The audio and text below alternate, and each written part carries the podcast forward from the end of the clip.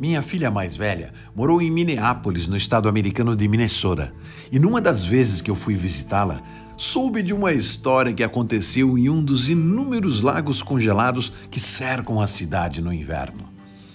Numa tarde, estavam dois garotos patinando num lago congelado. Era uma tarde escura, nublada e fria. E os meninos brincavam sem preocupação nenhuma. Estavam com o lago só para eles.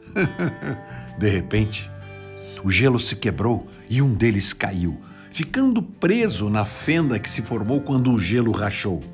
O outro garoto, vendo seu amiguinho preso e se congelando na água gélida, tirou um dos patins e começou a golpear o gelo com todas as suas forças e conseguiu, por fim, quebrá-lo e libertar o amigo.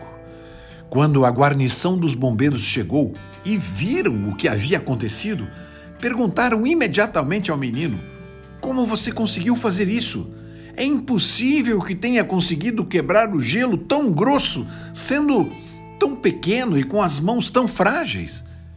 Nesse instante, um homem que passava pelo local, com seus longos cabelos brancos e a face bem marcada pela vida, comentou: Eu sei como ele conseguiu. Imediatamente todos perguntaram: O senhor pode nos contar como foi isso? É simples, respondeu o velho homem. Não havia ninguém ao seu redor para lhe dizer que isto seria impossível. Por isso, ele foi lá e fez.